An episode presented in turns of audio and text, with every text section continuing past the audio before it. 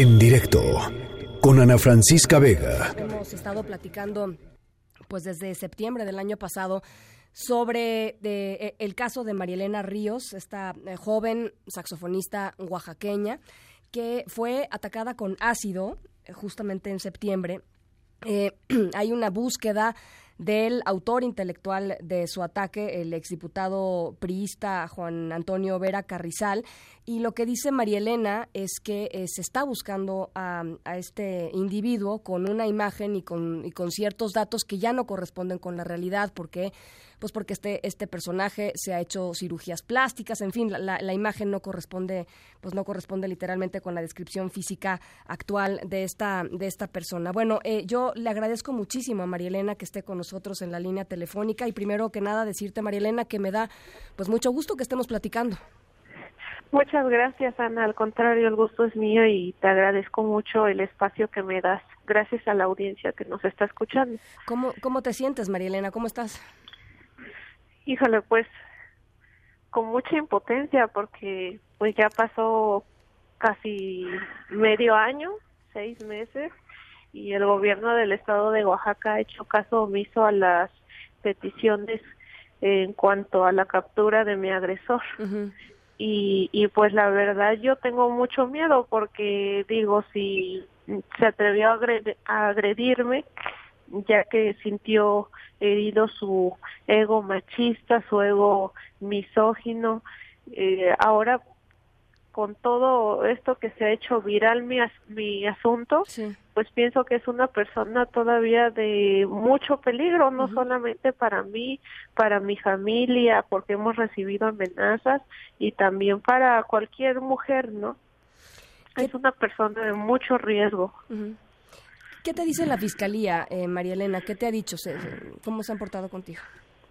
Pues la fiscalía, ¿cómo se han portado conmigo? Sí, con tu familia. Pues se burlan, se burlan porque, digo, eh, ya existe una carpeta de investigación, tienen todos los fundamentos para realizar la captura de esta persona, tienen la infraestructura eh, por internet también que pueden hacer la geolocalización, perdón, y no lo han podido hacer y es lo que mm, pues yo pido justicia por eso, porque digo, ¿cómo es posible eh, que el fiscal Rubén Vasconcelos me diga, sabemos dónde se mueve, sabemos los números que usa, sabemos dónde ha estado, pero no lo pueden agarrar?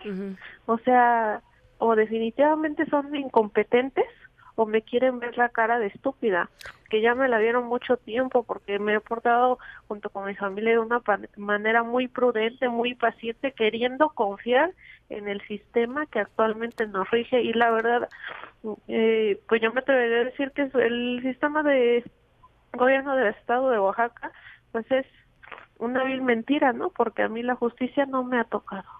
¿Alguien lo protege, María Elena? Eh, pues quiero pensar que sí. ¿Por qué? Porque como ya saben, yo tuve una relación con él.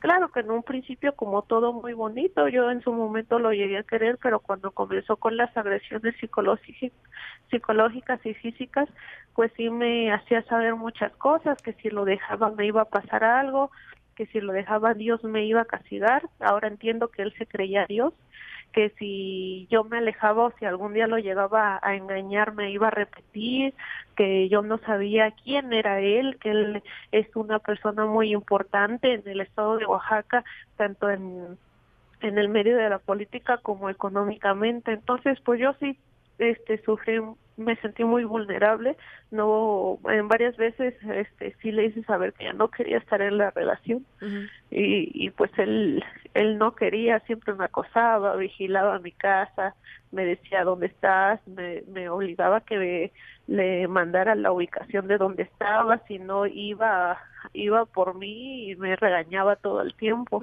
Entonces eh, yo recuerdo mucho una frase que me dijo que, que, que a él nunca le iba a pasar nada. Y yo le dije, ¿por qué? Pues ni que fueras inmortal, ¿no? Y me dijo, no, porque las personas que, que tenemos mucha información valemos mucho. Entonces quiero quiero pensar y quiero interpretar que todas las amenazas que me hizo pues son ciertas, ¿no? Al ver la incompetencia del gobierno del estado de, de Oaxaca para su captura, para empezar también ese encubrimiento para mí que es encubrimiento, perdón, ¿por qué?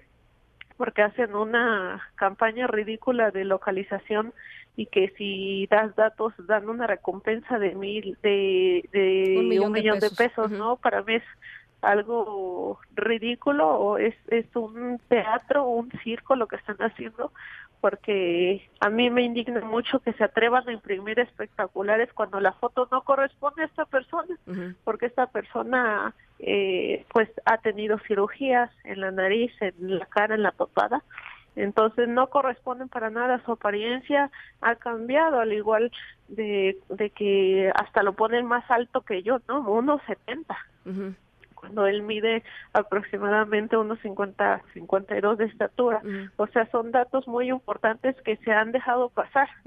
y, y, creo que no, no es que no sean inteligentes o no, o no tengan la capacidad los de la fiscalía que representa eh, Rubén Vasconcelos, sino que no lo quieren hacer. ¿Por qué? ¿Quién sabe? Pero sí sería muy interesante investigarlo.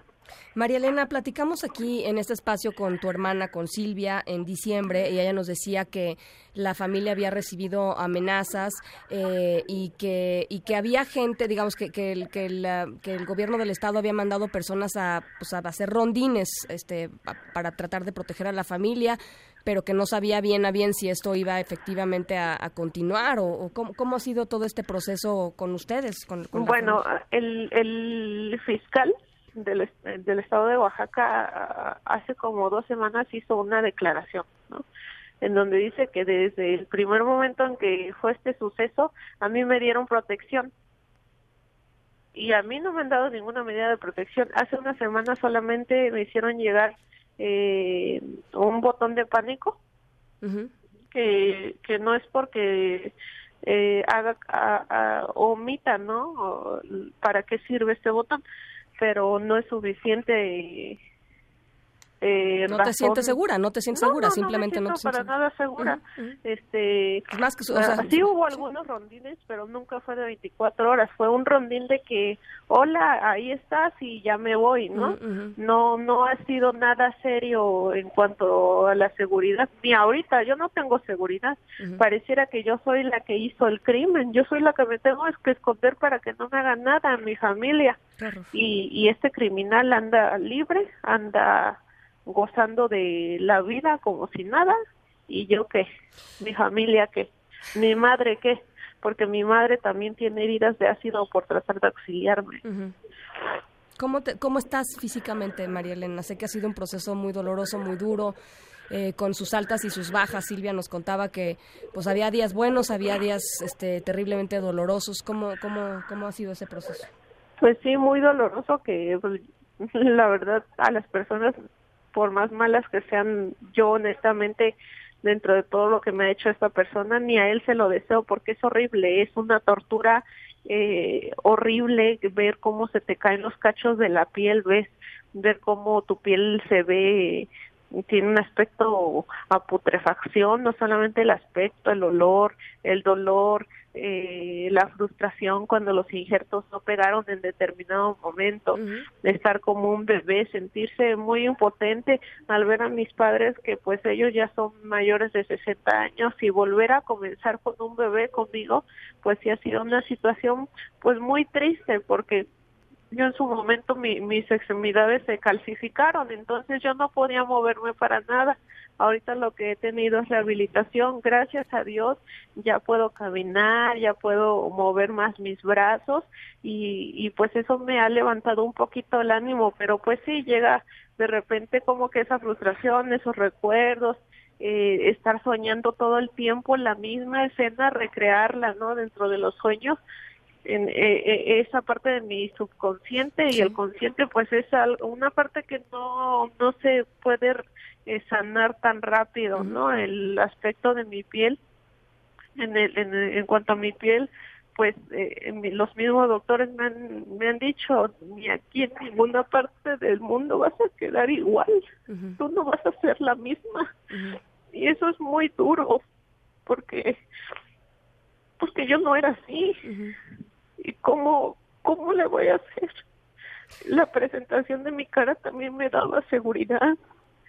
Y nada más este señor porque se cree el rey del mundo y, y, y dice quién vive y quién no vive tiene derecho a hacerme esto porque él lo manifestó. Existe una declaración con los autores materiales en donde también hacen el señalamiento que él, su hijo y su particular o su trabajador más cercano hicieron este plan. Fue un plan, no fue de un día para otro, fue un plan. Eh, diseñaron el plan para, para poderme atacar, cómo llegarme, cómo hablarme, cómo engañarme, este cambio de mi piel, todo este proceso que no, no va a durar eh, otros cinco meses, otros seis, no, es un proceso de años porque yo requiero de muchas cirugías de reconstrucción de mi cara. y, y, y, y digo, pues nada va a volver a ser igual y no es justo que esa persona ande libre y sobre todo que pues dé la impresión que el gobierno del estado de Oaxaca lo está encubriendo. Tienes, eso sí, tu música, ¿no, María Elena? ¿Mande? Tienes tu música. Sí, tengo mi música, afortunadamente.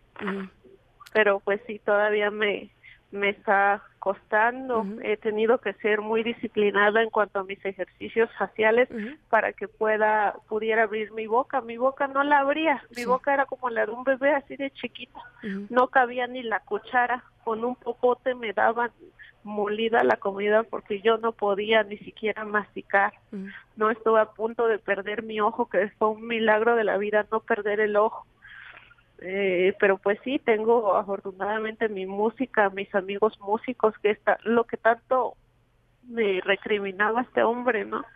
Que nunca se se cansó de decirme que los músicos somos unos muertos de hambre, que somos unos burros, que somos unos drogadictos, que seguramente yo cuando me iba a tocar me acostaba con medio mundo. Lamentablemente, por lo que veo, él viene de un núcleo familiar en donde ha sido lastimado y es una persona muy insegura y ah, por lo que me ha dicho, me dijo en su momento, pues sí, él se ha relacionado a lo mejor en un ámbito así de sucio, ¿no? Pero los artistas no lo somos así. No, no, no somos así. Entonces, este, pues esta parte me las, me lastima mucho, ¿no? Hubo momentos en que yo la verdad no quería ni vivir. Yo no quería vivir porque, ¿para qué? ¿Para qué vivir de esa manera? Con tanto dolor, con tanta incapacidad y todavía me hace el favor la Fiscalía del Estado de Oaxaca de cargarme la mano a, a mí y no a él.